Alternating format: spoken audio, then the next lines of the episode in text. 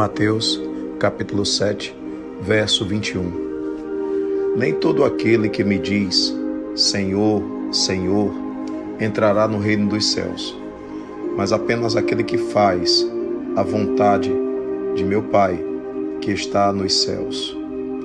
No mundo, são inúmeras as pessoas dotadas da capacidade de usarem a palavra, de pregarem a palavra, de palestrarem, de ministrarem, de profetizarem com os lábios. São muitas as pessoas dotadas de potenciais no campo da oratória, no campo de envolver as pessoas por meio de argumentos, de retórica. No entretanto, são poucos aqueles que efetivamente praticam o que falam, ou praticam o que leem, ou praticam o que pregam. Há mais verdade quando a palavra é transformada em ação. É óbvio que nenhuma de nossas atitudes será comparável à atitude daquele que abriu os braços na cruz. No entretanto, todos nós, mesmo que esteja sobre cada um de nós a sua graça, precisamos espelhar o seu exemplo. Para que sejamos filhos de Deus, precisamos ser bons.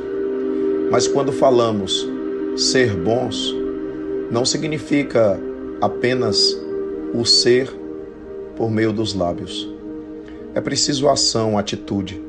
Veja que no versículo há uma diferença muito grande entre dizer e fazer aquele que diz Senhor, Senhor. É diferente daquele que faz a vontade de meu Pai que está nos céus.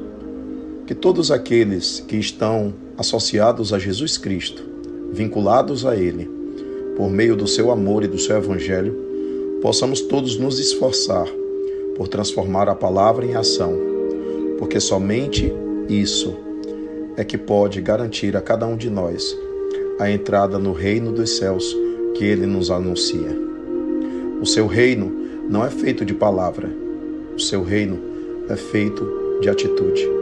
Por isso a gente tem dito sempre: precisamos de evangelho na atitude.